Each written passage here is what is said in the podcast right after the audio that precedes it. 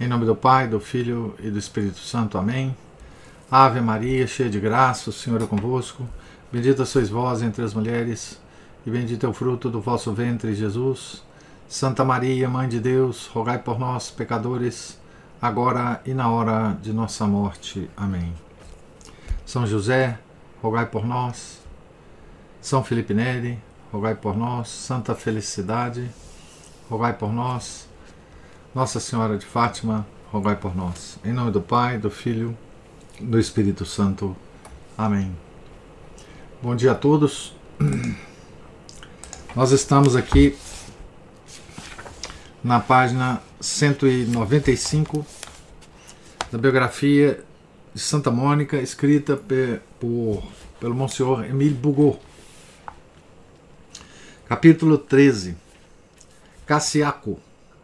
Santa Mônica vai com o filho a uma casa campestre para prepará-lo a receber o santo batismo.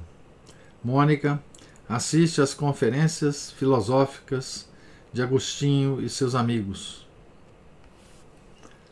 A mãe do Platão cristão. Abre aspas. Eu, Senhor, posso dizer com Davi: Sou vosso servo e filha de uma vossa serva.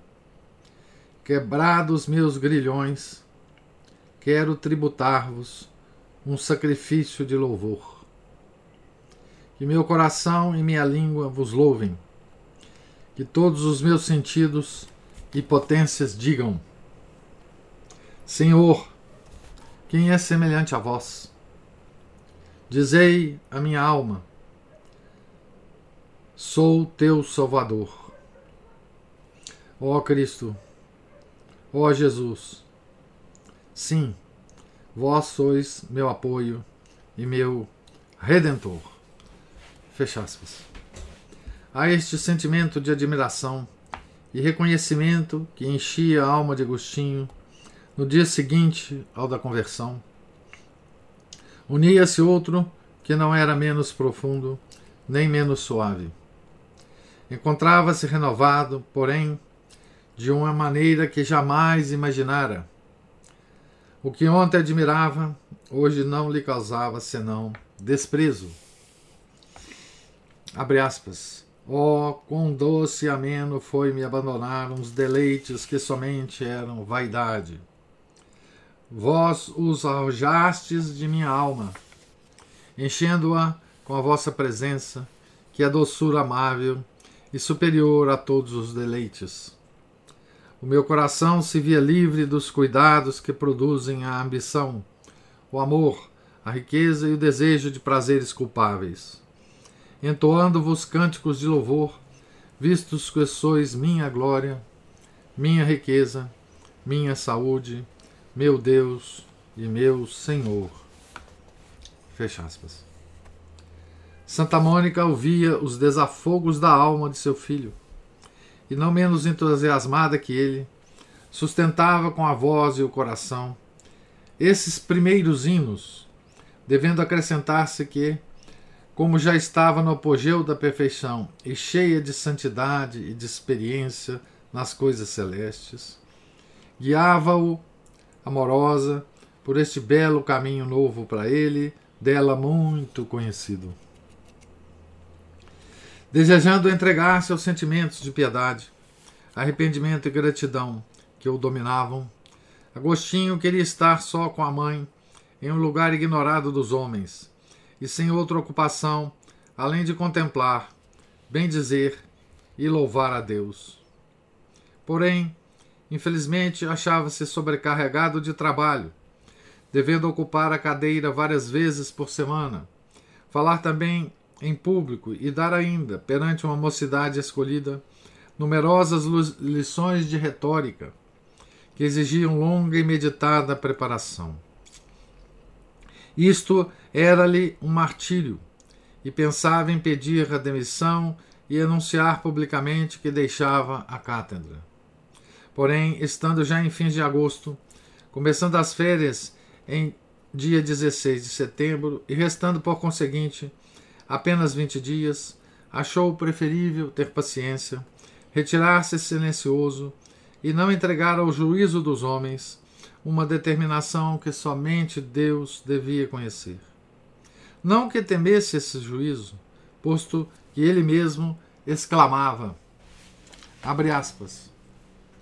Vós me feriste, me feristes o coração com as flechas do vosso amor, e vossas palavras, ó meu Deus, atravessaram minha alma como setas de fogo. Os exemplos de vossos servidores aos quais, antes de mim, havíeis convertido das trevas à verdadeira luz e da morte à vida, me incendiavam de tal modo que todas as contradições humanas, por vigorosas que fossem, não haviam conseguido senão avivar a chama e não a extinguir. Fecha aspas. essas, essas, é, esses trechos, né, escolhidos per, por pelo Monsenhor Emílio Bugô, né, para, enfim, mostrar a, aos leitores a, a, o estado de espírito né, de Santo Agostinho, nos mostra a claridade, né? a luz que invadiu a alma de Agostinho. Né? A luz que iluminou não só o, o intelecto, né? mas o coração de Agostinho. Né? Que luz. É... Que luz forte, né? Que luz esclarecedora, né? Nós podemos só ter uma ideia, né, dessa desse estado de espírito, né? Porém, se não temia a crítica de uns, devia temer os louvores dos outros. E publicando a determinação, expunha-se a que se fixassem nele e lhe dessem grandes aplausos. Estas razões pareciam-lhe decisivas e em parte por prudência, em parte também por modéstia, resolveu-se a muito custo desempenhar-se do cargo até as férias. Porém, a retirada de Agostinho, apesar de tanta eh, cautela, não era fácil realizar. Havia dois anos que ensinava em Milão, com êxito extraordinário. Seu talento, sua eloquência, seu coração e sua palavra, de primeira ordem, e muito estimados, lhe haviam ganho as ardentes simpatias que acompanham sempre a quem sabe falar com o coração e com a alma. Por infelicidade, entregou a sua, com prejuízo da saúde, ao jovem auditório que o favorecia. Seu peito estava irritado e a garganta produzia uma voz fraca e sem timbre. Pressentindo todos que, devorado pelo excessivo amor ao estudo e dotado de um organismo sumamente delicado, não poderia continuar muito tempo dando aulas de retórica. Quando, pela primeira vez, compreendeu o triste estado, não pôde conter as lágrimas. Porém, agora que sonhava somente com a contemplação e a solidão, não desejando outra coisa senão o amor de Deus, agradecia a sorte e se regozijava de poder conseguir o silêncio, ocultando o verdadeiro motivo e fundando a demissão no estado precário da saúde. Todavia, existia outra dificuldade, capaz de impedir-lhe a realização dos planos. Era pobre e, para viver e sustentar a mãe, não contava com outros recursos além dos que tirava do talento e das lições.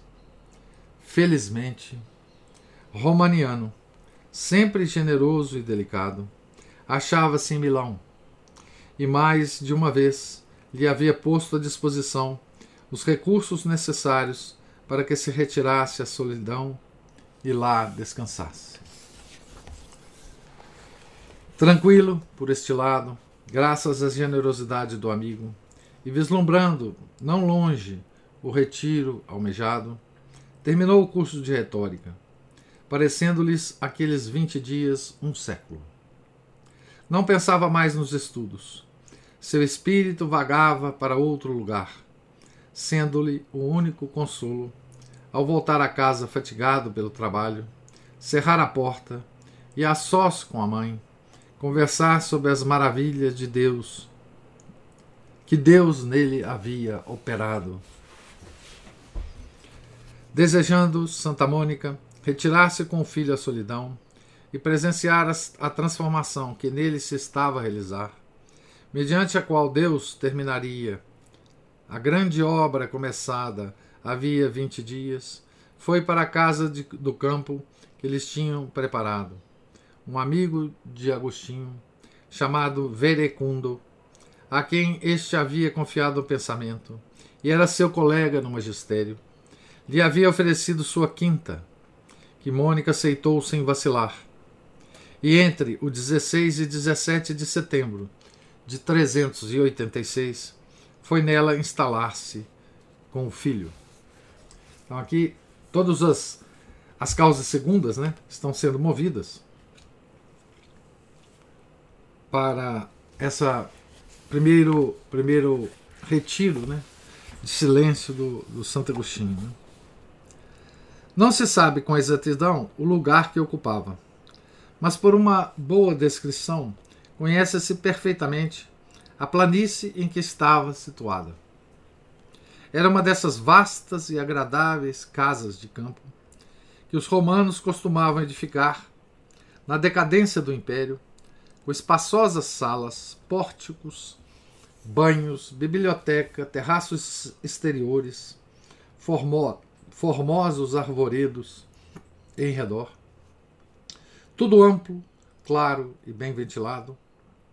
Em uma palavra, tudo quanto pode desejar o homem que quer fazer da sua quinta um lugar de recreio, de gozo e de descanso.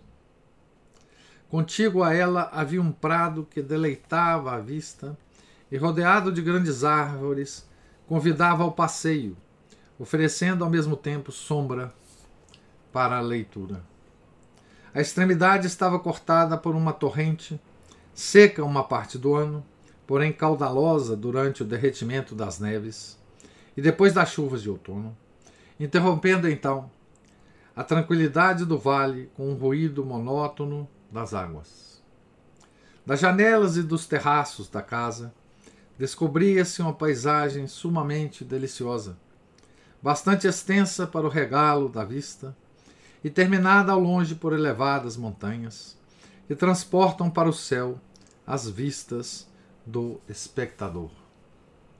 Estas montanhas, que eram as primeiras dos Alpes e dos Apeninos, formavam um pequeno círculo dentro do qual se distinguiam pedreiras, vinhas, hortas, frondosos outeiros e azulados lagos, cujas águas brilhavam ao sol, resultando um todo parecido às campinas da Suíça, ainda que com tons mais fortes, efeito do clima italiano. Finalmente, a casa estava edificada sobre uma eminência, a fim de que permitisse o gozo da grandeza e magnificência do admirável espetáculo. Que bom a gente ler um autor, né, que sabe descrever, né, e fazer-nos sentir, né, um ambiente, né, um ambiente de uma de uma quinta, de uma de uma pequena fazenda, né? No século IV, né? O estio terminava então e o sol de outono derramava sobre a campina os tíbios raios e as folhas das árvores tomavam essas pálidas cores de amarelo e roxo que dão ao campo tanto esplendor. Era a estação em que a natureza parece revestir-se de gravidade e tristeza, como se devesse morrer logo.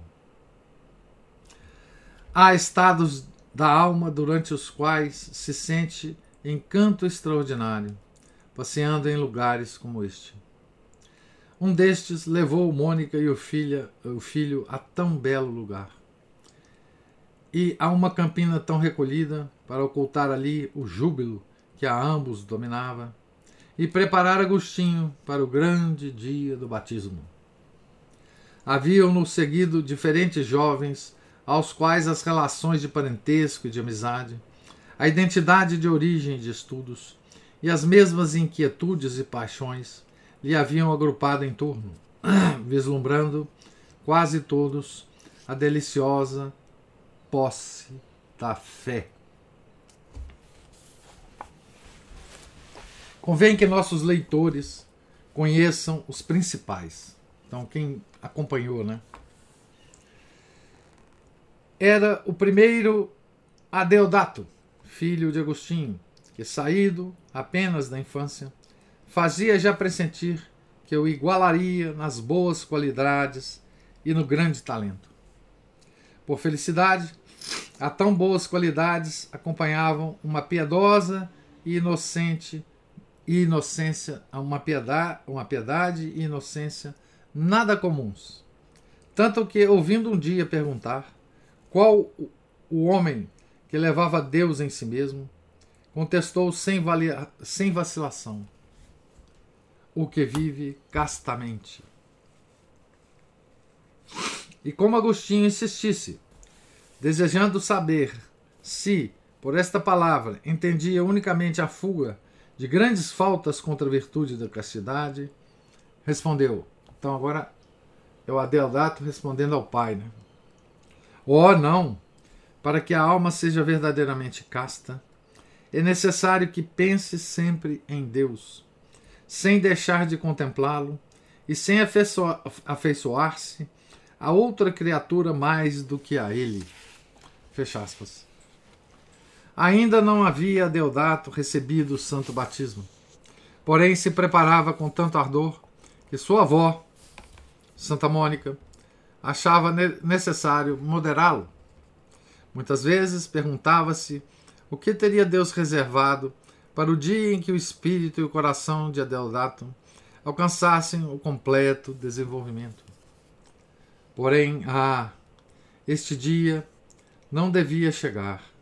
Depois de uma infância angelical, de uma, de uma juventude puríssima, do batismo que recebeu com disposições santas, viria a morte pouco depois, terminando a curta, porém preciosa carreira deste menino. Então esse é o Adeldato, né? Segue depois Navídio, irmão de Santo Agostinho e segundo filho de Santa Mônica. Batizado havia muito tempo, piedoso, tímido, de natureza delicada, quase sempre enfermo, sem nada possuir do talento de Agostinho, mas muito da piedade contemplativa da mãe, passava a vida em silêncio e oração. Achava-se ali também Alípio, a quem nossos leitores já conhecem. Não era parente de Agostinho, porém o mais íntimo de seus amigos, e o irmão de seu coração, segundo diz o próprio santo. Participando de iguais inquietações e perturbado por erros idênticos, ainda que não escravo das mesmas paixões, acabava de ser iluminado pelo mesmo golpe de luz no mesmo lugar e no mesmo instante que seu amigo, de maneira que não queria separar-se dele. Juntos se preparavam para o santo batismo, e a, igreja devia vê-los um dia bispos, consagrando-lhe ambos, se não o mesmo gênio, ao menos igual amor. Malipe também foi bispo, né? Havia Agostinho também levado outros jovens de pouca idade, que não eram amigos, porém discípulos, aos quais amava como pai, e cuja educação dirigia com terna solicitude.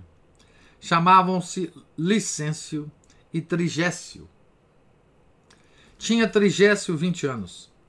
Era de elevado espírito, afeito ao estudo, professando grande amor a quanto julgava nobre, delicado e sublime. No princípio havia pensado seguir a carreira das armas. Porém, desgostado da dureza e vulgaridade que nela observava, voltou-se ao antigo gosto pelas letras, especialmente para a história, que cultivava com o ardor de um veterano.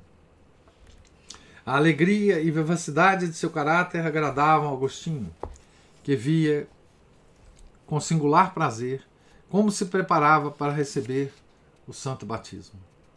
Licêncio, de caráter tão fogoso que nada podia conter, o inquietava mais. Era louco pela poesia, cantava com expressão extraordinária os coros de Sófocles e lia Virgílio profundamente comovido. Porém, as questões de filosofia interessavam-lhe pouco, e menos ainda as de religião. Essas tendências atormentavam tanto mais Agostinho, quanto que Licêncio era filho de Romaniano, que o havia confiado a ele desde muito menino. Podia dizer-se, com São Paulino, que o havia levado em seu seio e procurava ser-lhe pai e mãe, em vez de mestre. No muito que Agostinho se desvelava por este jovem, viu-se-lhe o desejo de pagar a dívida de reconhecimento. E para não devolver o filho, tal qual o havia recebido do pai, não havia sacrifício que não se impusesse, procurando fazê-lo um homem distinto e um perfeito cristão. Primeiro estudava já feito, para o segundo era preciso. O primeiro estudava já feito, para o segundo era preciso esperar ainda algum tempo. Os, os mencionados. Aqui, é, o primeiro estava já feito, né? não estudava, estava já feito. O primeiro é o licêncio, né? Não, não, o primeiro é, é Trigésio, né? O licêncio que era o filho do Romaniano. Os mencionados e mais dois primos de Agostinhos, chamado Lastidiano e Rústico, compõem o grupo de jovens que acompanharam Santa Mônica e seu filho quando chegaram a Cassíaco. Dois amigos faltavam e, por infelicidade, haviam de faltar sempre: Nebrídio e Verecundo. Nebrídio, de quem nos temos ocupado, havia abandonado tudo: pai, mãe e pátria, para seguir Agostinho e ouvir-lhe as lições desejando achar a verdade e suspirando por ela. Não obstante, professar sistemas anticristãos. Meigo, modesto, arredio do mundo e do seu bulício, procurando retiro, para empregar mais tempo às graves questões que o ocupavam, e avançando para a luz pelo mesmo caminho de Agostinho, devia ocupar um lugar em Cassíaco. Todos, principalmente estes, sentiam-lhe a falta. Porém, se o corpo estava ausente, o espírito e o coração estavam no meio deles. Escrevia sem cessar, apresentando questões sobre as mais culminantes verdades. E era tal o seu empenho em obter pronta resposta que Agostinho se via obrigado a rogar-lhe que não o vexasse. Entretanto, Nebrídio ia receber o batismo com os seus amigos, e desta fonte regeneradora, que o inflamou no amor de apóstolo, passou ao seio de Abraão, morrendo pouco depois, cheio, cheio de fé e de piedade. Verecundo, que havia posto sua quinta de Cacíaco à disposição de Santa Mônica, era afável, honesto e de elevado espírito. Havia se casado com uma mulher cristã, porém, batizado pouco depois, morreu adorando a Deus a quem merecia conhecer. Tal era Cacíaco, o lugar antes descrito. A paz que ali se desfrutava, num delicioso outono, uma reunião de amigos tão conformes em ideias, e a marcada harmonia de quanto neste lugar havia com as disposições, tendências e aspirações de Agostinho. Somente uma mãe podia prepará-lo assim, para que fosse o berço do filho ao renascer para a graça. Mônica adivinhou, com o coração de mãe, a conveniência desta solidão e iluminá-la agora com a fé, a elevação, a ternura e o ardente amor do coração de Santa. Porém, o amor que tinha ao filho se refletia também sobre os seus amigos, almas ternas, atormentadas e inquietas, porém muito belas, nas quais, com o profundo distintivo da santidade, Mônica descobria bons cristãos, futuros sacerdotes, talvez bispos, doutores e apóstolos. Mas os cuidados e considerações não a impediam de dar a esses jovens a direção que dela esperavam, e que sua idade, sua santidade e seu título de mãe e avó, de parenta ou de venerável amiga, autorizavam plenamente. Advertia-os com doçura, repreendia-os com, repreendia com gravidade, e com uma palavra ou um só olhar, conseguia que suas almas se elevassem a Deus. Em resumo, todo o seu espírito e gênio, todo o seu coração, toda a sua fé, todo o ardor de seu zelo e todas as inspirações de sua caridade, as empregava secundando assim a ação divina. Era o apóstolo deste pequeno cenáculo. Ah, que beleza, né? Santa Mônica Agora, já com certa idade, né? E com a marca, né? Com a estampa, com o selo da santidade, né?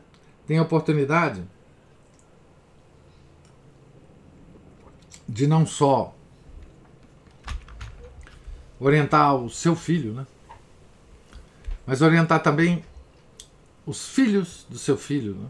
os filhos intelectuais de seu filho e o filho mesmo, né? O Deodato. Então eram todos ali para ela é, netos, né? Exceto Agostinho, que era filho. Né? Então, é, e que e que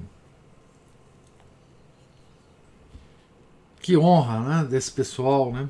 Todo ter como preparadora do batismo, né? uma santa, né? Da grandeza de Santa Mônica, né? Imagina, né? Se nós tivéssemos uma oportunidade dessa no nosso batismo, né?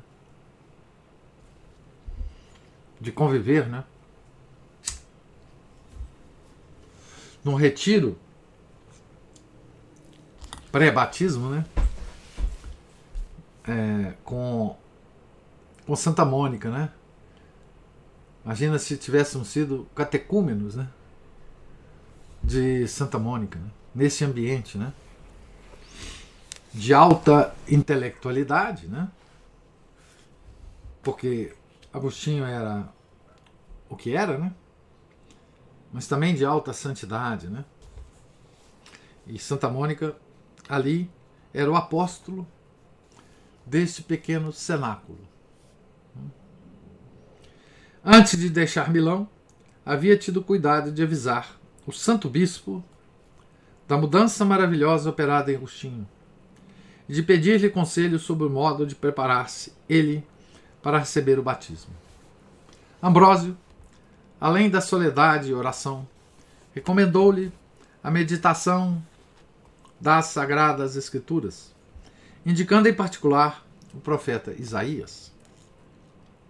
Pensava sem dúvida que a incomparável grandeza de sua linguagem impressionaria o espírito e o coração de Agostinho.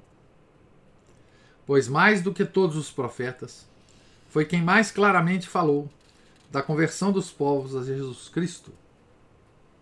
E quem escreveu em suas inspiradas páginas belíssimas palavras sobre a conveniência, a conveniente preparação para recebê-lo, receber Jesus Cristo. Agostinho começou esta leitura, porém detido nas primeiras páginas por dificuldades que desejava resolver, vendo que desta maneira a leitura torna-se estudo, fechou Isaías e abriu em seu lugar o livro dos Salmos.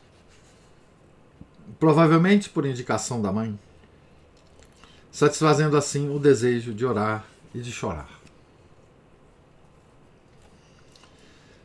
Davi, com efeito, é a voz da oração, e com especialidade a voz da oração penitente. Disse-ia que Deus o criou a fim de que não houvesse tristeza, perigo nem pesar, dor ou desejo, que não tivesse tido, e deste modo nos subministrasse cantos e lágrimas para as diversas situações da vida. Davi nasceu em uma cabana e morre sendo rei. Guarda ovelhas e carneiros no vale de Belém e mais tarde manda como general nos campos de batalha.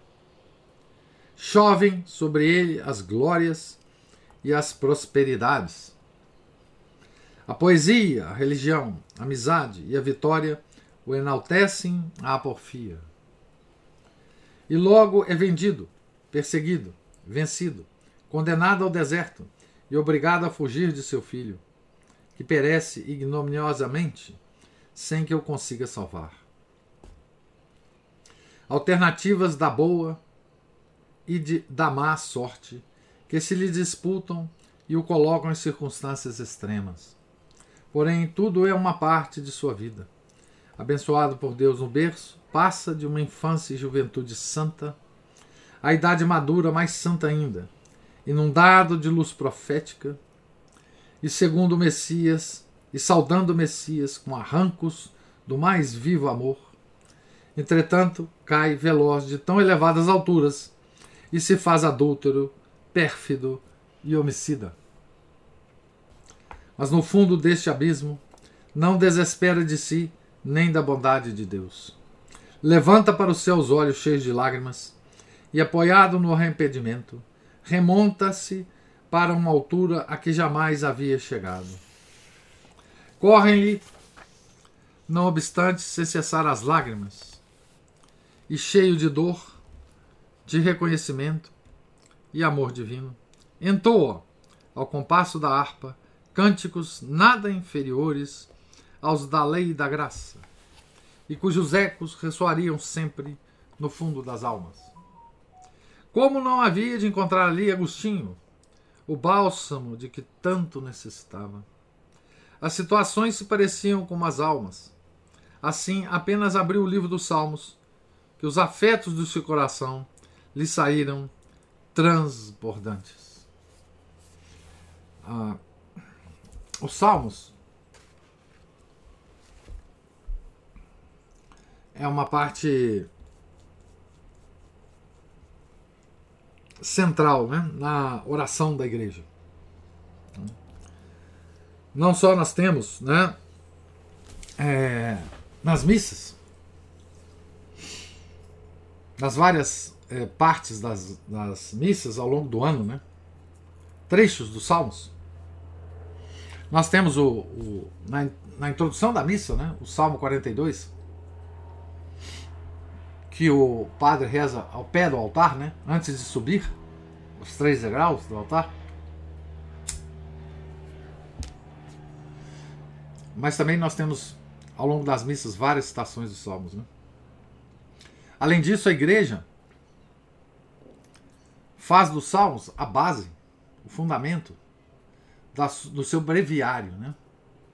A oração permanente, constante da igreja nas horas litúrgicas, né?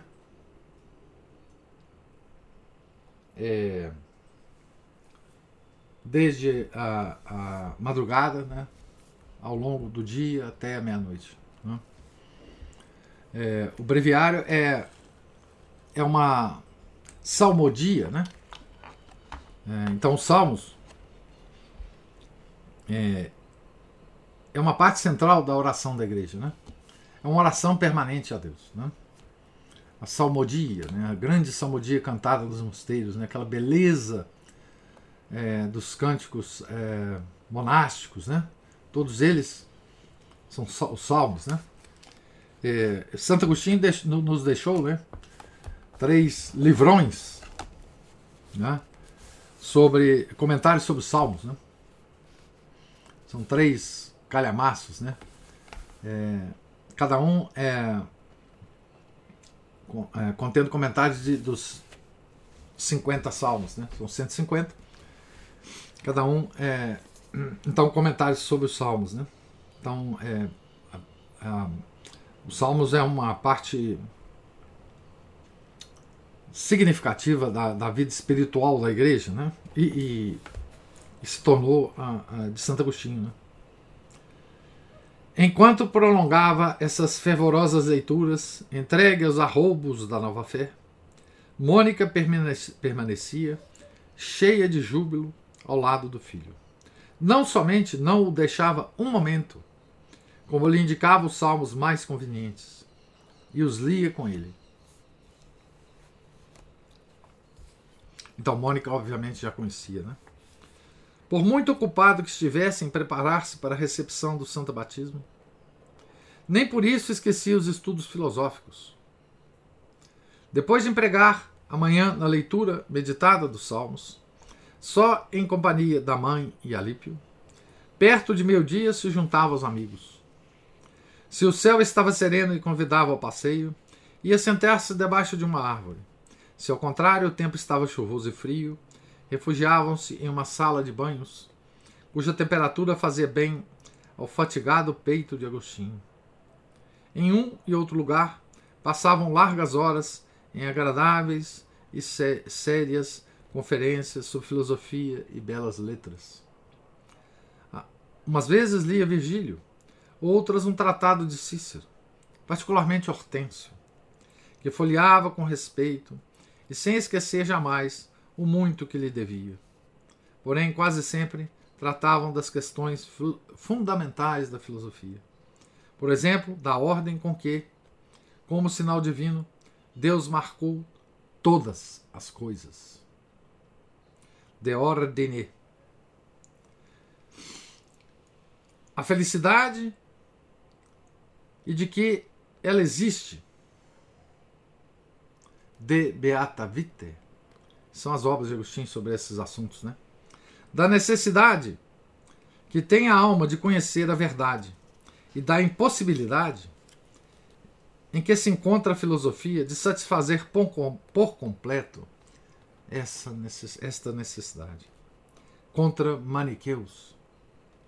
E por último, de Deus e da alma. Questões que estudava então e devia ilustrar com os esplendores de seu gênio. Chama-se Agostinho o Platão cristão. E efetivamente foi em Cassíaco. Mais tarde, será bispo, controversista, doutor. Escreverá contra os donatistas e contra os pelagianos. E por último, chegará a erguer-se, qual águia, nas alturas do dogma cristão. Eu vou parar aqui. A, deixa eu ver se estou acabando. Ah, não, vou, vou acabar o capítulo. Falta uma, uma, duas páginas. Né? Porém, ao presente, ainda muito jovem, não se atreve a tanto e limita-se a abordar as interessantes, as interessantes questões de Deus e da alma que Platão só havia entrevisto e que ele contempla em todos o, o esplendor. São dois irmãos, porém, de idade desigual. Platão, na aurora da vida, em doce e poética primavera, tem mais flores que frutos. Apresenta mais do que possui. Vislumbra um ideal sublime, porém não chega ao que aspira. Busca o caminho, vê, descreve-o, mas não lhe acerta com a entrada e morre sem que desse fruto as abundantes flores que havia ostentado na juventude. Agostinho, depois de lutas cruéis e anos inteiros de trabalho e de esforço, entra resoluto no caminho traçado por Platão. Quem quer conhecê-lo nos primeiros ensaios do voo deve estudar as práticas e conferências de Cassíaco. Percebe-se nelas uma elegância que não voltará a ver-se. Uma certa claridade parecida aos esplendores da aurora especial frescura nas ideias e nos sentimentos. Um entusiasmo tranquilo com alegria angélica. Seu espírito recobrava forças e subia com invejável entusiasmo para a verdade e para o bem, para o belo e o sublime.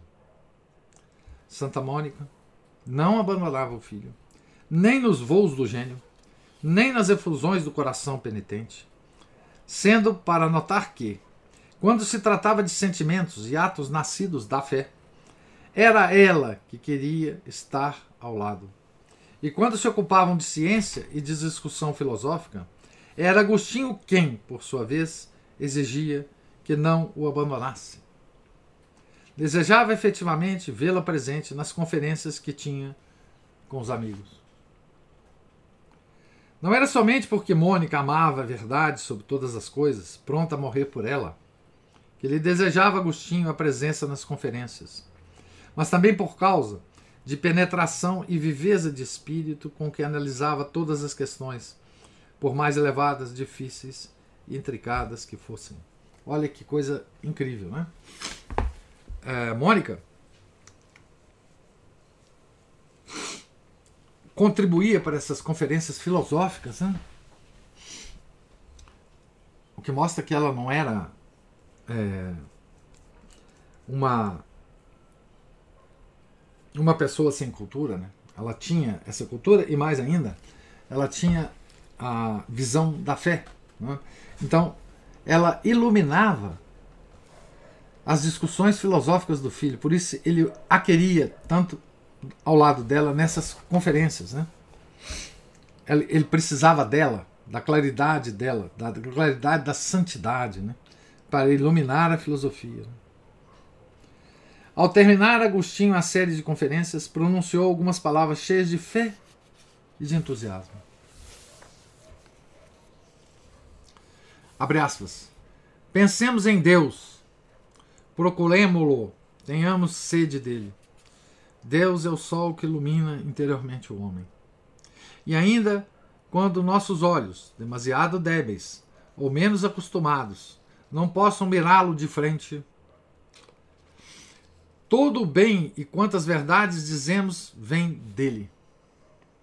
Por mais que investigamos, não, beba, não bebendo do manancial de onde brota o bem, devemos confessar que não chegamos ainda à altura devida. E não seremos sábios, nem possuiremos a verdade, a verdadeira felicidade, nem ficaremos satisfeitos, enquanto não conhecermos bem e trouxermos dentro do coração o Pai, que dá a verdade, o Filho, que é a própria verdade, e o Espírito Santo, que nos une à verdade. Quer dizer, as três pessoas que não são mais que um só Deus para as almas iluminadas. Ouvindo estas palavras, Santa Mônica prorrompeu, entusiasmada, no hino Deus Creator Omnium. E depois, disse, e depois disse ao filho: Abre aspas. Sim, eis a vida feliz e a felicidade perfeita, atrás da qual devemos correr com fé invariável, firmíssima esperança e caridade sem limites. Fecha aspas. E aqui termina então o capítulo, né? É, que o capítulo se passou, né? Nesse retiro dos catecúmenos com Santa Mônica, né? Então, que o, o senhor bugou tenta nos dar né, é, o ambiente em que isso foi feito, né, o ambiente, digamos, externo, né, a quinta, ele descreve a quinta para nós, ele descreve a natureza em torno da quinta, né, nos dá uma certa ideia de como que era a casa, né, nos descreve os amigos que foram com Agostinho, e nos descreve então é, as discussões, né? as leituras de Agostinho e as discussões que estavam sendo é, é, feitas né? naquele, naquele ambiente. Né? E o quanto que é, Santa Mônica né? era, digamos assim, a orientadora espiritual não é? é de tudo que estava acontecendo lá. Né? É, Agostinho lia, lia ah, os Salmos, lia a filosofia, lia literatura, não é? Veja, literatura pagã, né? E tudo isso sob os atentos olhos de Santa Mônica, né? da santidade da mãe. Né? Então, é, essa então é a, a, o catecumenato né? desse pessoal. Né? Que beleza, né? É, é, não podia ser um catecumenato, digamos assim, é, normal, né? Quer dizer, Santo Agostinho, é, ao fazer as conferências, né, ele, ele estava também se desafiando. Né? Ele queria ele queria banhar todas as ideias que ele já teve sobre filosofia, né? com essa claridade de Deus que ele recebeu, né? logo depois da conversão. Ele precisava falar sobre isso, né? Porque é, falando, dando as palestras, né, é, ele ia corrigindo as ideias que ele, que ele teve ao longo da vida, né, filosóficas, com essa claridade, né, com essa luz né, é, que ele tinha recebido. Né, e sob a influência é, sobre o, a inspiração de Davi, né? Ele ia orando, rezando, cantando hinos de louvor a Deus. Né?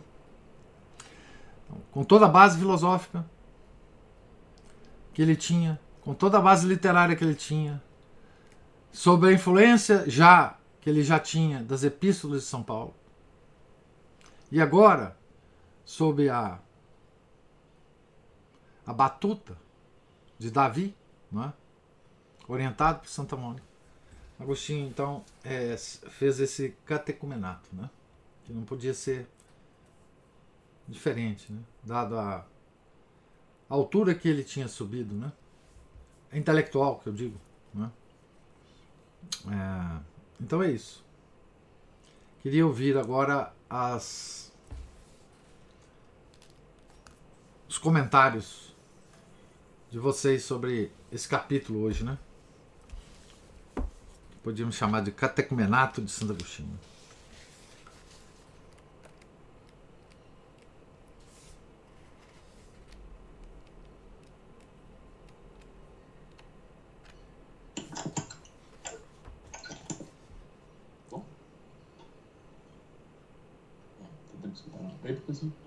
Diga. Tá, tá um pouco baixa a sua voz. Ah, agora melhorou. Vai lá. Isso, que tá, tá mal acoplado o microfone aí. Bom, a gente vê por Santa Mônica, né, que ela nega aquele dogma ideológico de que a mulher era uma tratada como né, uma mulher cristã, pelo menos. Não, não digo isso no meio pagão, porque no meio pagão nós temos outras considerações, né? O meio pagão, inclusive, é onde mais há igualdade, ou seja, trabalho bruto para ambos, é, chicote no lombo de ambos, né, ignorância no lombo de ambos e tudo mais. Mas a gente percebe aí que no meio cristão, a mulher cristã, contrariando as, as ideologias aí, né, ela, Santa Mônica tinha acesso, teve pelo menos as que, aquelas que tinham acesso à cultura, porque muitas vezes nem os próprios homens não tinham acesso a isso, mas tinham acesso à cultura, era uma pessoa culta, uma pessoa inteligente, durante a história aí, principalmente aí da, da, já da era cristã mesmo, principalmente na Idade Média, houve muitas mulheres de cultura, de, de, de sensatez, de virtude, né? E, e de fala, né? É tal do lugar de fala. O tal do lugar de fala que a Cristina gosta de falar. Isso. Né? E, Elas tinham. Tinha vez e voz. Né? É. Vários, vários estudos revelando isso aí. Tinha, havia abadesas aí de 20 e poucos anos que governavam muito bem aí as suas abadias com dezenas, às vezes centenas de, de freiras, né? E a mulher normal também, né? Aquela trabalhadora lá das, das guildas também tinha voz. Sim, também. Né? Eu me lembro de ter lido lá sobre a Idade Média, é, documentos né, de arquivos daquela aquela escritora Regine Pernod. Regine Pernod. E ela, ela citando lá que tinham lá nas, nas, nas reuniões lá é, Nas praças, né? Isso, nas praças tinham lá, fulano de tal, boleira, fulano de tal. É. É, é, administrava uma oficina de alguma coisa, outra coisa, coisa assim. É, mulher sem alma. A Mulher sem alma é um texto que tem na permanência da Regine Pernod, que descreve exatamente isso que você está falando. Isso, eu não lembro exatamente onde que eu li dela falando sobre isso. É. Ou seja, é, é, e eram pessoas equilibradas, eram, eram pessoas claro. é, socialmente funcionais, né? Ao contrário de muitas Elas trabalhavam, elas trabalhavam, né? Sim. Fora, inclusive. Sim, outro dia eu estava conversando com uma, uma conhecida nossa que provavelmente vai, vai escutar esse vídeo mais tarde, justamente sobre isso. Essa coisa de trancar a mulher em casa isso. e o cara ficar 18 horas por dia na rua trabalhando, só voltando para dormir. Isso é uma coisa assim meio aburguesada pós-revolução industrial. Esse é, é, é, Renascença, começou isso, né? Depois se. É. Chegou esse cume, né? E, e, tudo bem que nós vamos chegar ao extremo de simplesmente os pais, tanto o pai quanto a mãe, sumir de casa. Claro que não, claro que não. Eles, eles tinham solução para isso. Exatamente. Tinha um, um, regime, uma jornada de trabalho que podia tudo ser integrado ali. Isso. A vida religiosa, espiritual, vida profissional. Bem equilibrado, né? Isso. Bem equilibrado. Isso. Mas aí é aquela, aquela coisa de que. É, então, muita gente meio tradicional tem essa mentalidade, tipo, a mulher vai ser relegada a um, a um papel ali secundário e desvalorizado, é. dizer assim, trancadinha dentro de casa é, e tal, e o cara também não vai ter nem não vai poder nem aparecer em casa. Isso é renascentista, viu? Infelizmente. É, é, é, nós somos nós somos renascentistas. Os nós, é. os tais católicos tradicionais, somos renascentistas. Sim. Nós não somos medievais. É, o liberalismo é um renascentismo, sei lá, 2.0. É, exato, exatamente. Vai, tantas edições quantas vezes, por exemplo, tem a Bíblia, né? É, exatamente. Uma tradução da Bíblia. Mas o pessoal é, fica assim, essa, essa referência de algo equilibrado, né? E fica nessa. E tem muita gente que embarca nessa, tipo mocinhas que não querem, às vezes, encarar o mercado de trabalho, escolheram dar um curso que não dá muito retorno e abraçam essa, essa causa aí, porque vai ser, para elas vai ser bom, vai funcionar. Nada contra se a coisa funcionar. O problema é que mundo de hoje os salários estão achatados, os negócios estão dando pouco lucro, as coisas estão muito caras e às vezes acabam os dois tendo que, isso. que batalhar. Né? Isso. Isso. E no mais, bom, era só isso e no mais essa, essa descrição dos locais, né? Belíssimo, né? Lindo, né? Dá para imaginar é, como é que era o negócio. Mas muito bom. Mas era só isso, professor. Obrigado. Não, beleza. Não, é admirável, né? É admirável o texto do Monsenhor Emílio Bugou, né? Quer dizer, por isso que eu digo, né? Que muitas vezes vida de santo é, não é literatura, não é? Mas pode ser literatura quando você tem um escritor tipo Bem, tipo todos os que nós estamos lendo, obviamente, mas nós estamos aqui com Monsieur Emile Bugu, né? É, esse livro é um livro literário, é um livro de literatura, um livro que você que você absorve, né? A boa, a grande literatura, né? Embora ou apesar de ser a vida de um santo, né? É, quer dizer, a, é, você vê aqui o realismo de, de, de Monsenhor Emílio Pegou, né? Você vê que ele, que ele está inserido na época da qual ele escreve, né? Ele tem recursos literários impressionantes para escrever o que ele escreve. Não é? Então, a, a vida do santo, lido é, nessa grande literatura, né, que é o que eu procuro, pelo menos, encontrar né, para ler aqui, é, é não só uma, uma leitura inspiradora, né?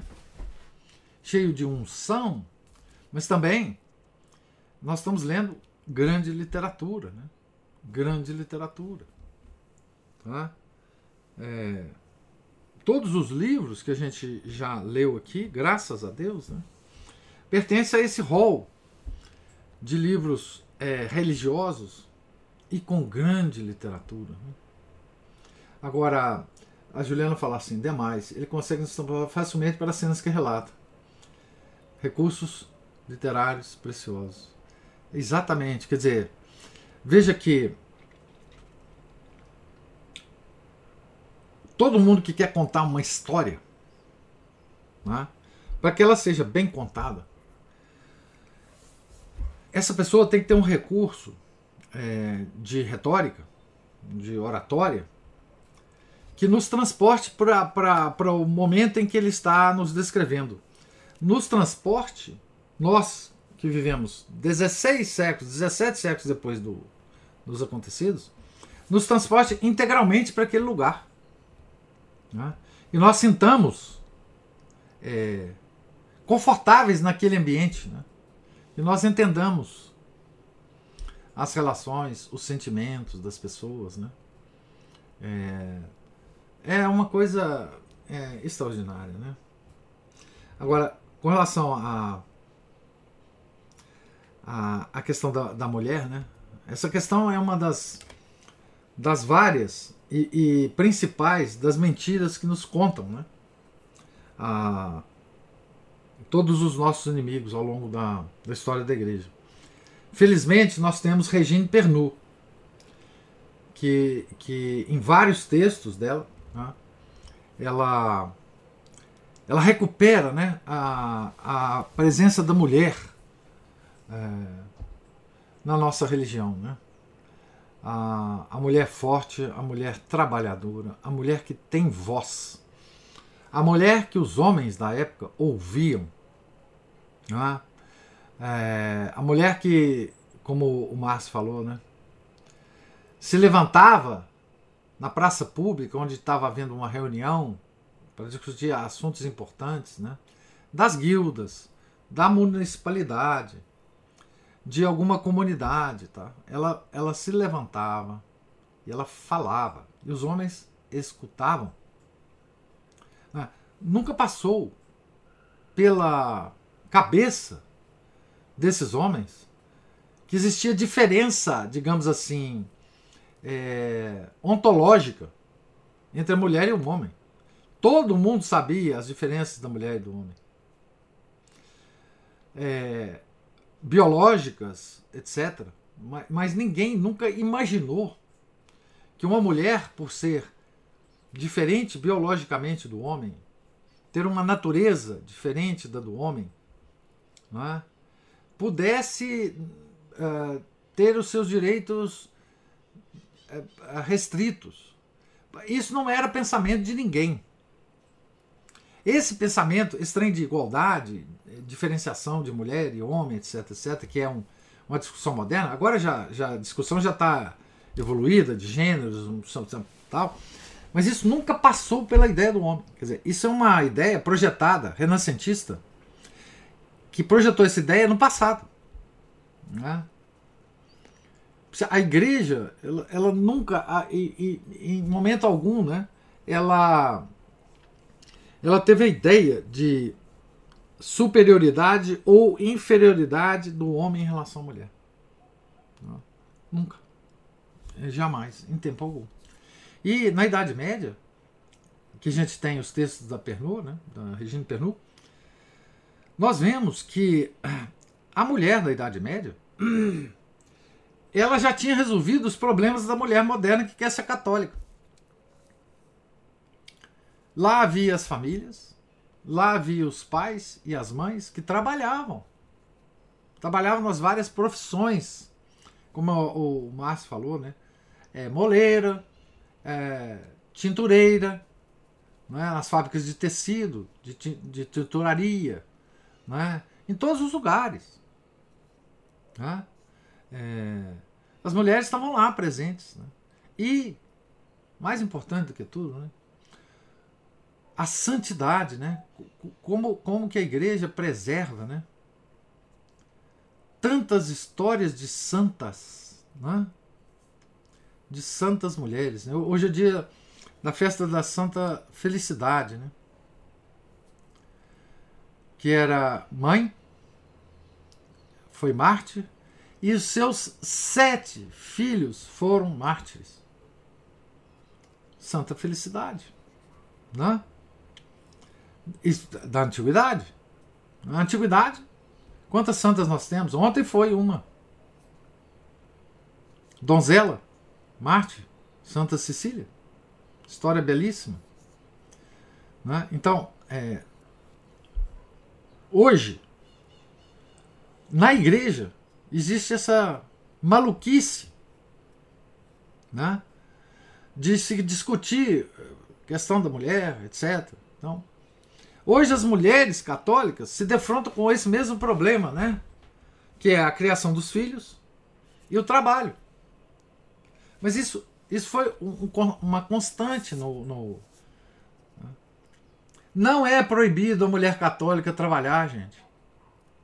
Porque às vezes, eu não sei se vocês têm essa mesma impressão, quando a gente ouve certas pessoas falarem, parece que é proibido a mulher trabalhar. Ou parece que ter uma família numerosa impossibilita a mulher trabalhar. Mas nunca foi isso. Né? Nunca foi assim. Né? É, então, é, veja a, a posição de eminente que Santa Mônica tinha nesse grupo. Né? É, veja que, que, que solenidade, que gravidade que era a, a figura de Santa Mônica ali para, para o pessoal. Alguém estava pensando que Santa Mônica era mulher, que era diferente, que era. Não passava pela cabeça. Ninguém nunca teve essa ideia. Isso é ideia renascentista. É, isso é ideia protestante. Se a gente vê os primeiros protestantes, como é que eles tratavam as mulheres? Lutero, Melanchthon, Zwinglio, os grandes chefes da seita protestante, como é que eles tratavam as mulheres, nós vamos entender toda essa questão da mulher depois. Né? Isso é coisa de protestante. E depois, sim, de comunista, de. enfim. Mas antes foi coisa de protestante. Né? Mas é, o Márcio observou bem né, essa, essa coisa da, da mulher, né? Da, da, da mulher cristã da mulher católica. Né? Então, é, é, preciso superar né, essa ideia da mulher renascentista e viajarmos né, para a Idade Média e ver como era a mulher. Né? De novo, eu sugiro um texto da Permanência, que está traduzido, é um texto da Regine Pernod, A Mulher Sem Alma. Eu vou achá-lo aqui. É, se vocês quiserem fazer alguma observação enquanto eu acho aqui, por favor, sintam-se à vontade.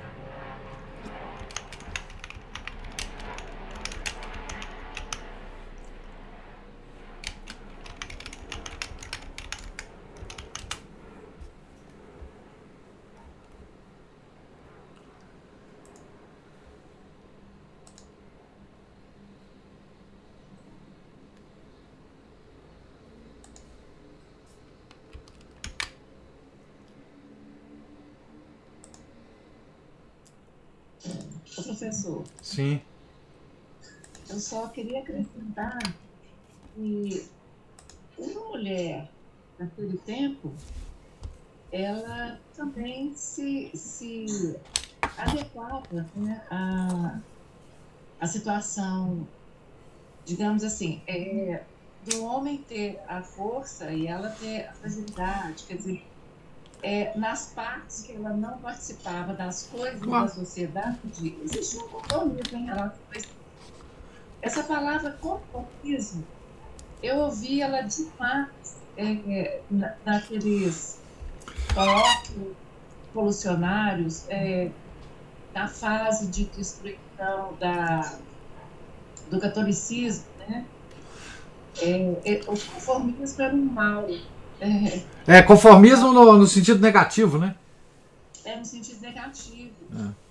E na, na, a mulher, eu acho que a gente, quando estuda a, a, os tempos antigos, é, os historiadores acentuam. Eu tenho aqui em casa uma coleção História da Vida Privada. Ai, nossa, eu já vi essa coleção.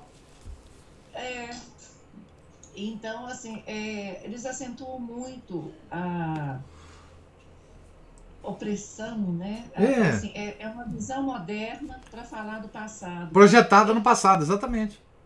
Exato. Isso é má história. Isso é má história. Chama isso aí, má história. É a mundivisão moderna enquadrando o passado. É. Porque a, a, cada realidade, a gente, quando a gente descreve uma realidade, a gente escreve um aspecto dela naquilo que é sintético, possível de ser dito, É. né? Então é um problema essa historiografia, não é, não é não só a historiografia dominada, mas também a nossa capacidade de falar de um tempo na sua complexidade. Isso. né? Porque é difícil mesmo. É difícil, é, é impossível, né, professor? É, mas a gente pode tentar, né, Cristina? A gente tem que tentar, né? Nos transportar para aquele tempo. Viver aquele tempo. Aqui eu fico lembrando, é, talvez eu acho que alguns, alguns autores consideram. Ah, não, vamos, vamos mudar de assunto, não, professor. Já ia falar de literatura. Mas é isso. Pois é. Não, eu, eu concordo com você, Cristina, que assim. É to, to, má história é aquela em que você pega o autor que está querendo projetar os valores modernos, com a intenção, inclusive, de exaltá-los, em relação ao passado primitivo, de homens ignorantes, que eles não sabiam o que estavam fazendo. Toda a historiografia, digamos assim, moderna, ela tenta fazer isso. Né? Quer dizer, é, não nos transportarmos para lá para a gente entender o que estava acontecendo. Né? É, mas fazer o contrário, quer dizer, como aquele povo era tão primitivo, como é que eles ainda não tinham descoberto os nossos valores. Né? Então, é aquilo que o, o Olavo de Carvalho chamava cronocentrismo. Quer dizer, o homem se coloca no centro do seu tempo e acha que tem o direito de julgar os outros tempos a partir do tempo dele. Isso é uma arrogância, uma coisa assim impressionante, né? Então, nós nunca podemos cair nessa armadilha, né? Quando a gente estuda história, quando a gente lê livros históricos, não é? De, de fazer isso, né? Quer dizer, o Belloc é, na eu acho que nas grandes heresias ele deixa isso muito claro, né? Que nós temos que, para entender as heresias, inclusive o assunto era esse no livro, né? Nós temos que entender o drama da época. Porque é muito fácil você dizer assim: ah, poxa vida, eu nunca cairia na heresia ariana. Vê que coisa absurda. É discutir a questão do verbo, que o verbo não era Deus, era uma criatura. Não, você tem que entender a, o drama da época. Entender que você, lá naquela época, tinha grande chance de cair na heresia ariana. Porque ela era sedutora. Não é? E o homem, naquela época, era igualzinho o homem de hoje. Seduzido pelas coisas. Nós provavelmente teríamos caído. Então, é, é, essa é a visão é, da boa história. Né? Você se colocar no tempo que você quer estudar, descrever, escrever sobre, é, para entender, para fazer uma boa história. Né? É, é, o princípio da boa história. Outro aspecto que a gente pode falar assim também da anomalia dos tempos atuais, né? Que é, nós temos essa visão de que determinado grupo merece destaque de forma homogênea. Santa Mônica era, esse, era uma mulher excepcional e ela devia ser uma das poucas do tempo dela. Como hoje também é. É, existem poucas mulheres. Hoje nós temos essa ideia coletiva de que toda mulher. Não, existem mulheres. É, é, a gente cai naquela, como sempre, né? A, a cultura de massa. Ah. É uma analogia, que, na, na, analogia, eu quero falar assim, outro aspecto é, relevante é que as, é, não, não, são mulheres, nem homens, nem isso, nem aquilo. Pessoas excepcionais recebem, numa sociedade, digamos assim, mais natural, né? Ela merece o destaque pelo que ela é, pelo...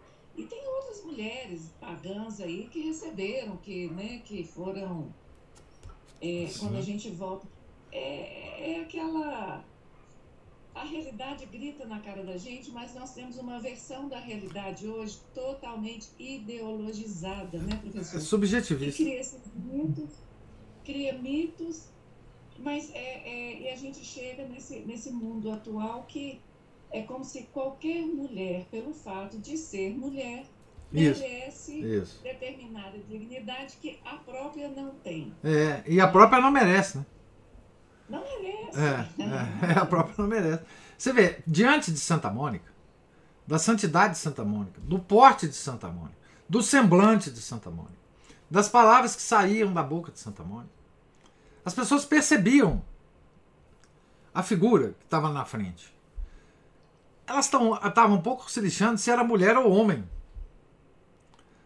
Isso não passava pela cabeça das pessoas. Simplesmente isso. Elas estavam diante de um ser extraordinário.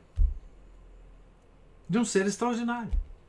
E é isso que, que, que ocorria a elas. Da mesma forma que quando elas estavam é, diante de Santo Agostinho, também elas sentiam que estavam na frente de um, de um, de um ser extraordinário. Hum? Certo? De um ser extraordinário. Pronto. É isso. Não é? é. Enfim. É, assim acontecia com todas as, as grandes mulheres, né? Ah, aquelas que inclusive enfrentavam os homens, inclusive os homens da igreja, não é? Não nos esqueçamos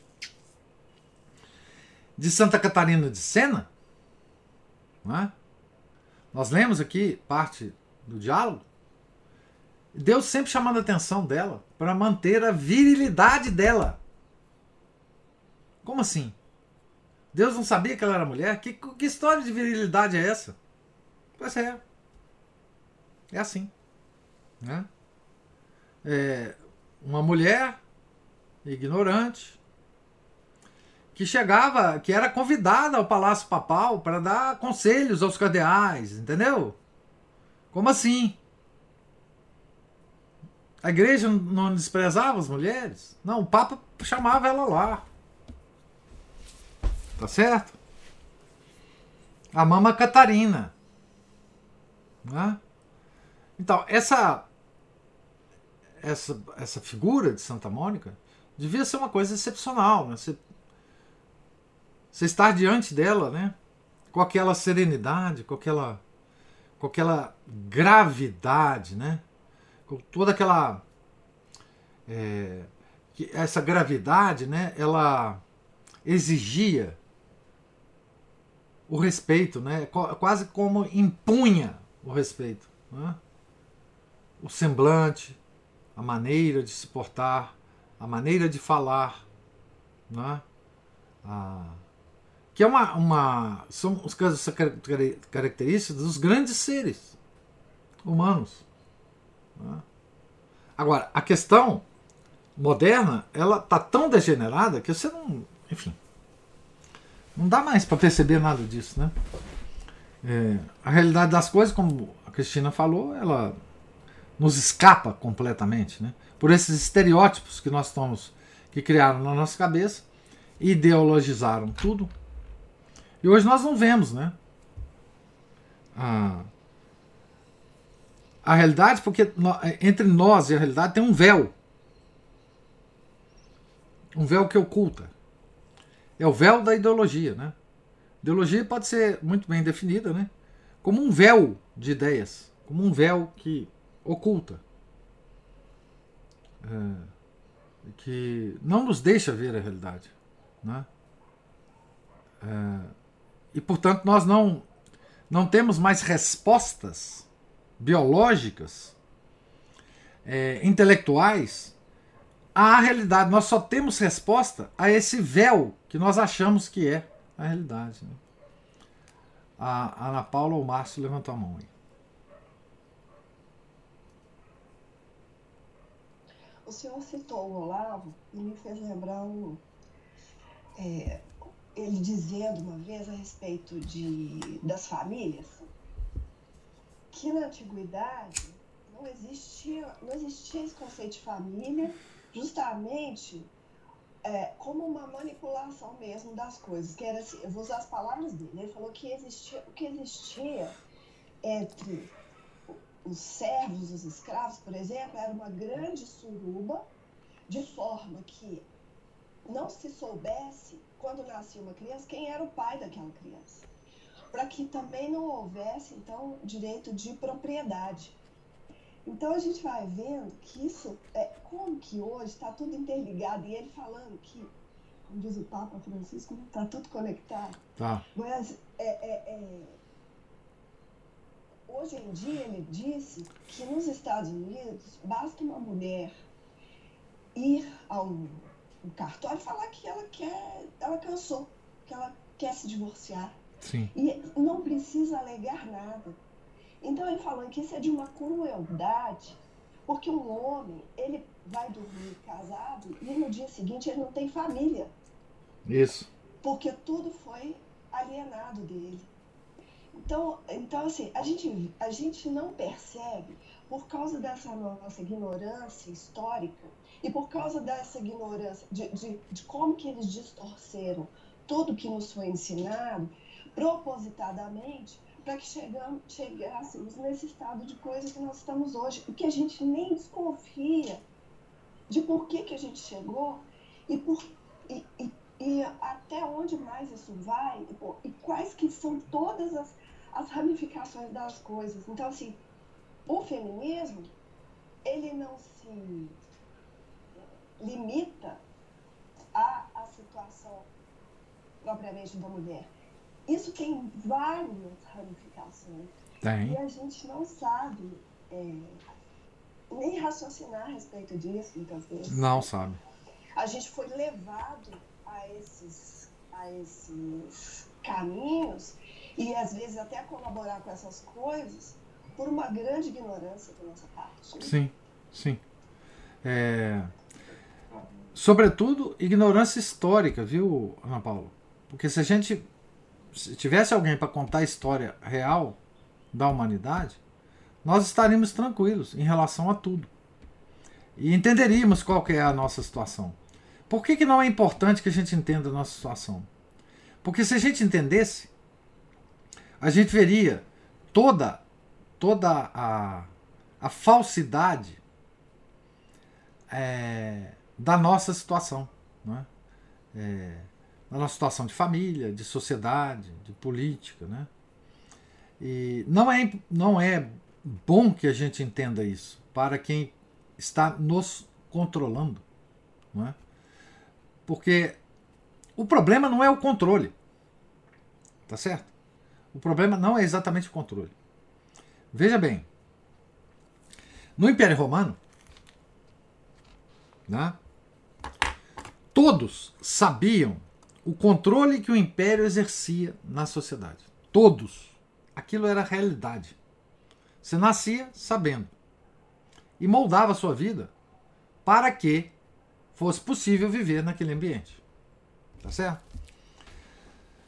Só que o controle do, do império ele não atingia, como hoje atinge, todos os aspectos da vida.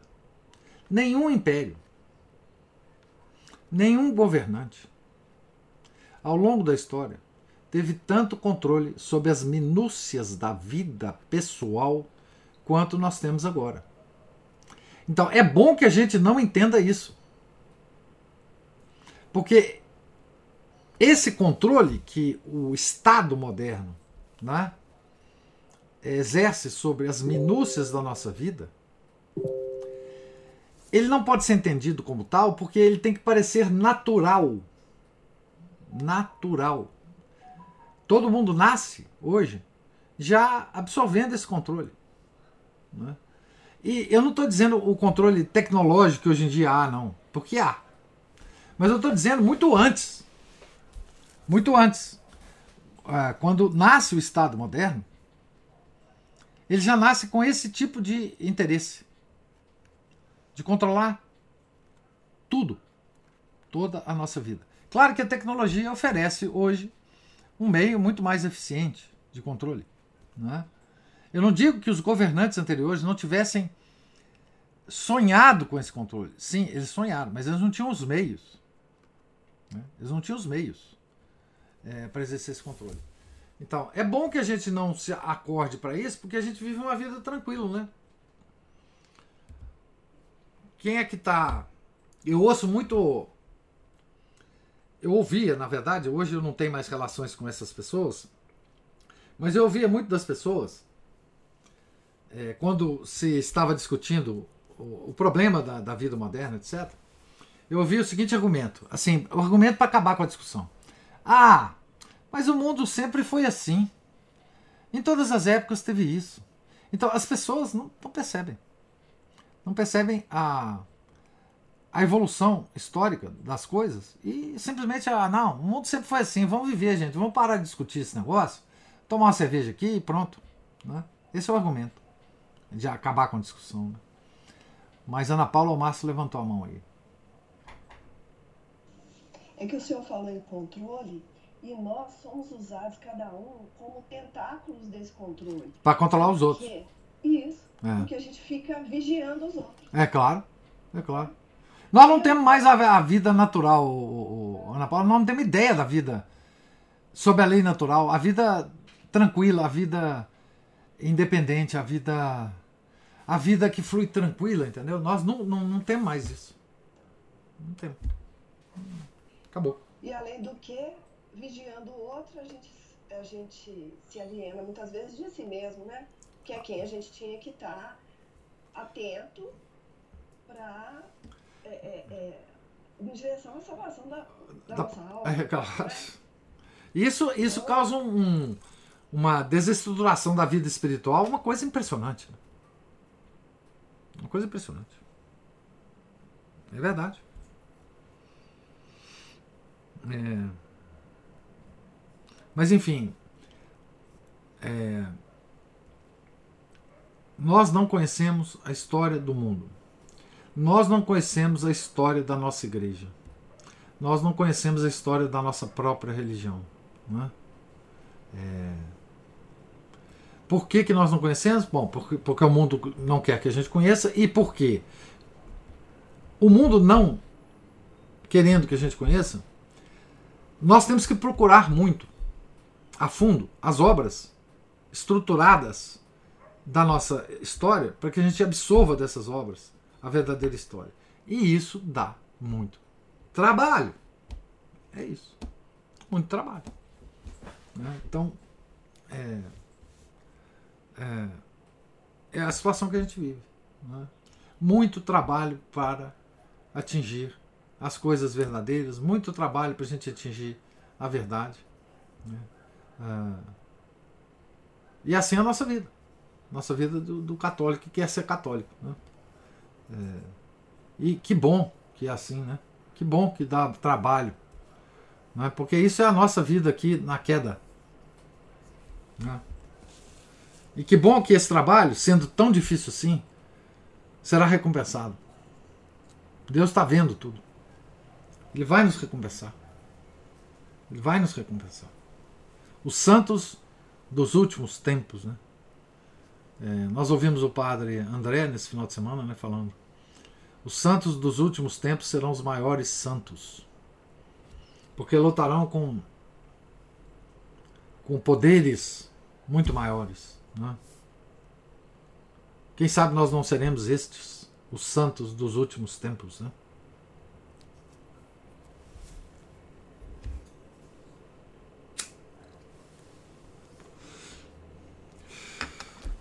Então, mais alguma observação? Eu aqui rapidinho. É, você falou sobre é, é, o desconhecimento da história. Agora, muitas pessoas não são capazes de se interessar nem pela história da própria família, né? Perguntar, não é? Como, como, os pais, como é que vocês viviam quando vocês eram pequenos lá na roça? Como é que os nossos avós viviam? Os bisavós? É, quem é que chegou aqui primeiro? É, o, o, ramo negro da família, o ramo índio da família, como é que começou? Ah, sua, a bisavó da sua avó foi laçada no mato, beleza. É, o outro ali, esse retrato aqui, é, ele, nossa, ele, aqui ele é cafuso, ele tem uma pele escura, tem um traço negroide, cabelo liso.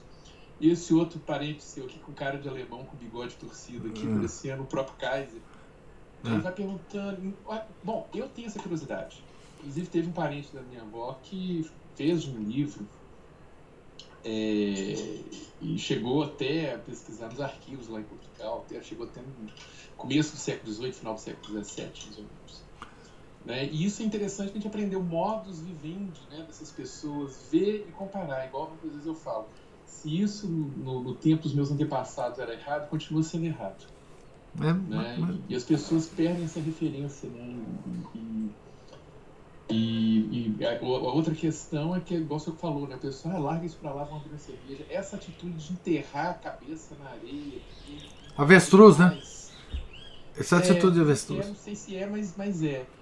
O, o pessoal enterra a cabeça na areia, ignora as coisas, é, deixa a coisa rolar. E fica com o bumbum, o bumbum, o bumbum, o bumbum para fora, né? Isso, pra poder tomar uma injeção ali, É. Alguma coisa assim. Né? É, é. Mas isso é, é impressionante como aqui no Brasil é assim. Eu, eu já convivi com gente de outras nacionalidades, eu não observei muito essa atitude, não. Assim, é- tem também, claro, sempre tem gente assim. é. Mas eu acho que a proporção, que o, o, o que caracteriza um povo do outro, não é que se há ou se não há isso. Há.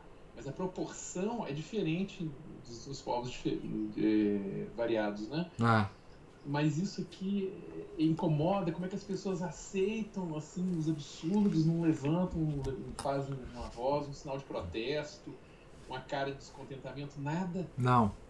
E você falou, Márcio, você falou retrato na parede. Não existe mais retrato na parede, filhinho. Não. O que, que é isso? Isso não existe mais, não. Ué. O retrato você pode ter no celular. Mas na parede, não existe mais isso, não. E não existe mais caso de família, Márcio. Pois é, Aqueles casos que você contava à beira do fogão de a lenha, sim. ou no almoço de domingo, Sim, verdade. não existe mais esses, esses, ah, ah, esses momentos. Pra você contar esse Sim. caso, não. Exatamente. É, Não, não tem nem tempo, né, pra reunir, né? O pessoal fica vidrado no telefone, na televisão, cada qual vai comer no seu quarto, a gente conhece alguns casos. assim. ou então discutindo político. É. Ou futebol. Assim, Ou futebol. É, futebol, exato. Né? Então, né, a, a vida prática. É, não, não existe mais isso. É, é impossível que a gente acesse de novo a esse, a esse papo familiar, né? Uhum, é. Contação de história de, de, de, de, de família. Né? Assim, eu mesmo é, perdi muitas histórias de família, porque eu sou caçula. E meus irmãos me contavam. Só que os meus irmãos tiveram a ideia de, de morrer. E assim, hoje eu, eu, eu não tenho mais acesso a essas. Porque muitas vezes me contavam as histórias e eu queria continuar, falar, mas isso aqui, assim, tal. Agora eu perdi essa oportunidade. Mas assim, é, essa contação de história que teve na minha infância, é, familiar, não tem mais. E eu vou mais além, o Márcio. As pessoas hoje, elas não se importam nem com a própria história de como é que eu cheguei aqui, o que, que eu fiz na minha infância, é, é, como é que é, como é que a oportunidade surgiu para que eu fosse o que eu, for, o que eu sou hoje. Por que, que eu fui para esse caminho e não fui por outro? Essa reflexão sobre a própria história do, do indivíduo, né? porque nós temos a história, nós, ela não existe mais. Essa reflexão acabou. Né? É impressionante. Mas a Cristina levantou a mão aí. Essa observação do Márcio me fez lembrar aquela condenação do Platão à democracia, que nós deixamos de, de ratificar né, a nossa posição no mundo em função da posição da família, obedecendo a uma hierarquia e é, agindo como mônada, né? Então, é, toda essa quebra que a gente vive hoje, né? A gente está estudando a Revolução Francesa, as ideias iluministas, a gente vê essa evolução da quebra do pátria e família, da hierarquia.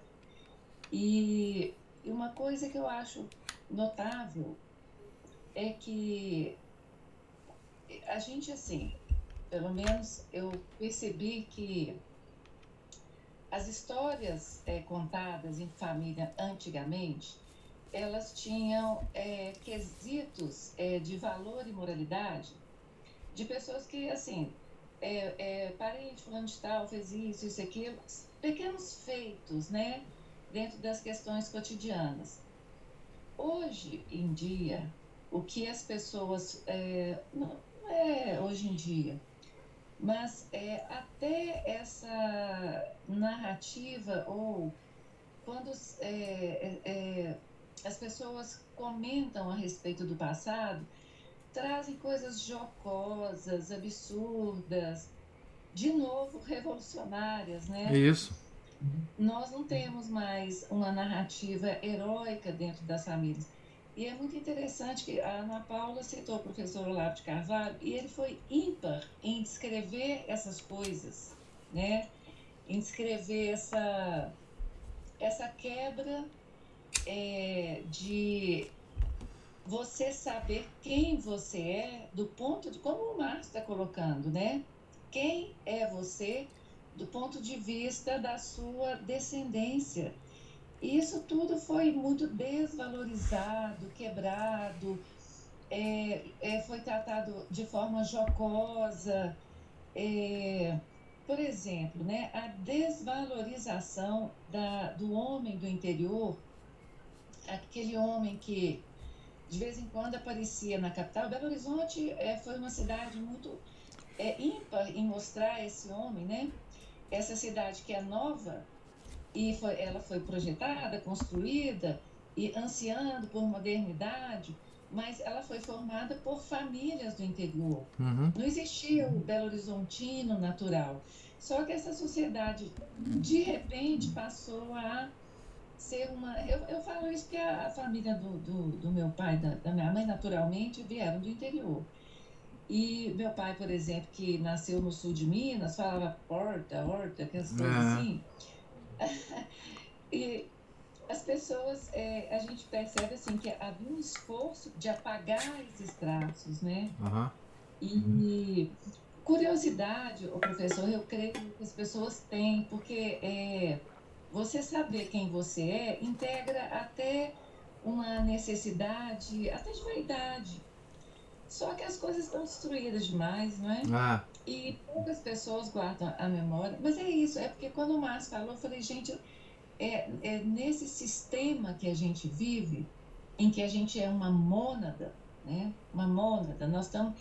É, nós somos Isolados. pessoas Isolados. universais e, e maravilhosas, né?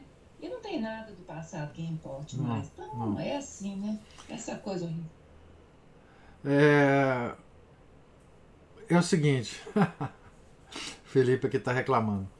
É, não parem, continuem com a prosa, meus amigos.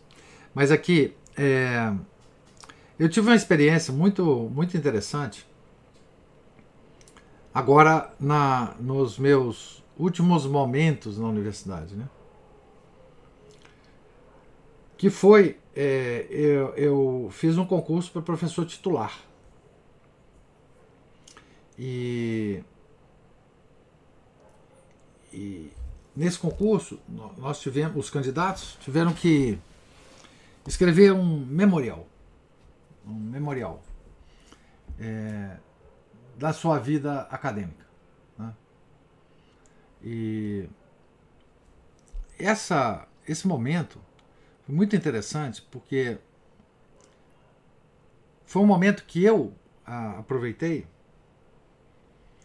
é, para é, refletir sobre a minha história é, pessoal, é, claro que ligado ao, à universidade, à minha formação é, anterior à universidade. Eu fiz isso de propósito.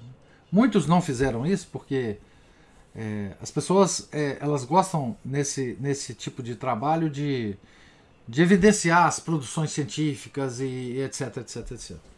Mas eu, eu decidi fazer um mergulho na, na, na- naqueles, naqueles anos né, anteriores à universidade, como é que era a minha, como é que era aquela pessoa, né? quais eram os interesses dessa pessoa, ligada inclusive a aspectos técnicos, científicos, né?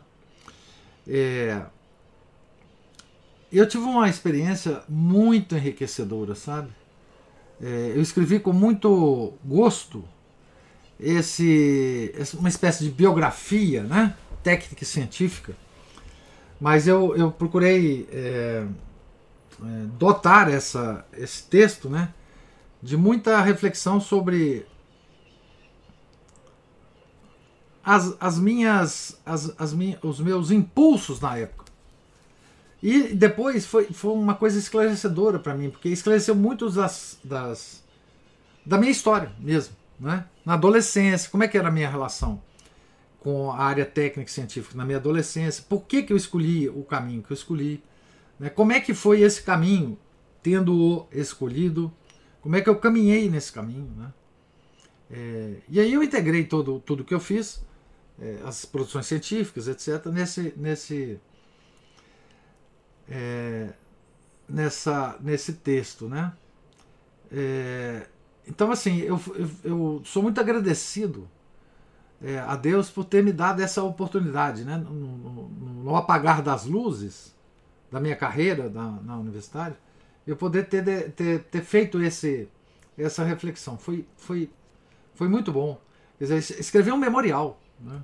escrever uma, uma história da minha vida mesmo que ligada à técnica.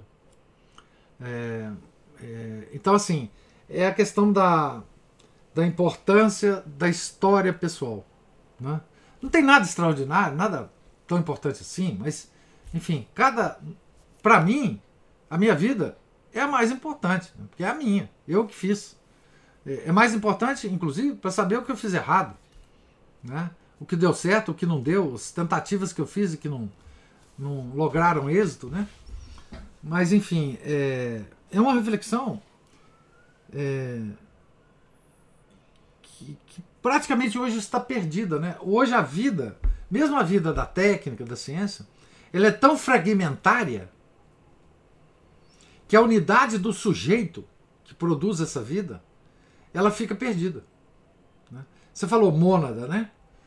O sujeito isolado, né? Mas esse sujeito isolado, apesar da, da, da, do sonho de ser um sujeito universal, da pretensão de ser um sujeito universal, ele é um sujeito completamente fragmentário. Ele é, ele é feito de peças completamente desconectadas, porque não existe a consciência do sujeito para unir essas pecinhas, para montar o quebra-cabeça. Né? A consciência se foi. Hoje nós não somos nem uma unidade individual mais. Nós somos uns cacos que, que de alguma forma é, eles, eles, eles fazem parte do nosso passado, mas não tem ligação. Ah, eu fiz isso por quê? Ah, eu fiz isso porque eu quis ali naquele momento. E... Então você não tem jeito mais de contar a própria história, né? A própria história. A própria história pessoal. Você é um ser tão fragmentado nós somos hoje seres tão fragmentados. E, e qual que é essa a, e qual que é a, influência disso na nossa vida religiosa? É que também nós não temos possibilidade de saber os nossos pecados, porque nós somos fra seres fragmentados. Nós não não porque o cara que vai confessar diante de Deus, ele precisa ter uma unidade. Porque quando você se acusa no tribunal da confissão, se acusa uma unidade, uma unidade de consciência. É? Se acusa um sujeito. Esse sujeito não existe mais. Então, nem o sujeito que estaria diante de Deus pedindo perdão a ele, ele não existe mais. Nós precisamos catar os cacos todos da gente para a gente ir para o tribunal da confissão. Nós somos. Esse, pelo menos, é a minha impressão. É, duas coisas, professor. É, sobre a gente não é unidade, porque essa unidade ela precisa de um referencial estável, né? é, no campo valorativo é reconhecível. É. Hoje não é só a, a, falta da catequese ou a falta do conhecimento, ou às vezes até a impossibilidade de dar nome às coisas de forma adequada, dado o nível de relativismo que a gente vive. Mas também é, é essa situação que o senhor fala, né, fragmentada, que não é interna, ela é mais é, externa, né? É, o, o, lado de fora está confuso demais que a gente consiga. É, é, aquele espelho que bate e volta da, das ideias, né? Você quando quer construir uma noção de certo e errado, a mente ela vai longe olhando o exemplo Santos, né? Tudo e, e o conhecimento que a gente tem, porque senão é fácil você dar uma definição para um ato próprio seu. É aquela história da, do objeto da ciência, né? Nas ciências sociais, o objeto é indefinido. Nós somos as ciências sociais, é. um complexo muito grande, né? É. É. Então, é, é, essa dificuldade. Outra coisa, professor, que é notável, que eu acho, é que essa, essa, essa massificação. Porque o senhor imagina se a gente pensar é, na, na, digamos assim, né, no fundamento dessa civilização que a gente está nela, eu creio que em todas as outras que já existiram e ainda existem, a questão da descendência da família, você é, e, e, é o caso da nossa sociedade pensar assim, né, na cultura grega, o pater famílias, é, mesmo na época medieval, a, a referência de unidade ela estava dentro da família, da descendência. Isso gera uma, uma quantidade de pares muito grande. Sim. Porque a, a, a, unidade familiar ela não é uma história uniforme entre todos, absolutamente todos os homens. Né? Não. Uma guerra separa as famílias, uma, é, e se separa famílias, as pessoas se perdem. No nosso caso, que a civilização cristã estabeleceu uma família e uma descendência é, a partir do casal, a gente sabe da quantidade enorme de, de, de relações desfeitas e, e, degenerações familiares e, e outra Então, assim, é, nessa sociedade é, existem os que estão fora dela, né? E o que é, a ideologia tentou fazer, tentou fazer e tá, está fazendo, é nivelar por baixo no sentido de todos serem iguais. É. Ninguém precisa ter família, porque aí ninguém sofre. É. Ninguém fica fora do núcleo. E hum. ninguém resiste às absurdidades das, das coisas que se querem implantar, né? E é, essa ideia de nivelamento por baixo, ela, ela penetra todas as nossas relações. É, tudo que, assim, tudo que se eleva nos mínimos detalhes é tratado com desprezo, com desdém, né? Isso. Com descaso, coisa que não existe mais, coisa que é boba, coisa... É, é, é essa atenção hoje é, é dado a vulgaridade, ao que é vulgar, ao, ao que é esculachado, é essa ideia de nivelamento por baixo. É. Se você se uma pessoa aparece com uma situação mais é, situação intelectual, por exemplo, melhorada, todo mundo. Se bem que assim, né? Agora isso está um pouquinho quebrado. Não, mas o grande, o grande homem, ele tem que se, se, se disfarçar de imbecil. É, exato, isso mesmo. Né? Então, é, voltando aqui à questão da unidade né, da pessoa. Se a gente lê as obras de Agostinho, principalmente Confissões, você vê que aquilo ali é uma unidade coesa que está diante de Deus, conversando com Deus. Não é? Aquilo não é uma, uma personalidade fragmentária. Aquilo é um ser humano integral. Ele está ali diante de Deus integralmente. Ele sabe quem ele é. Né?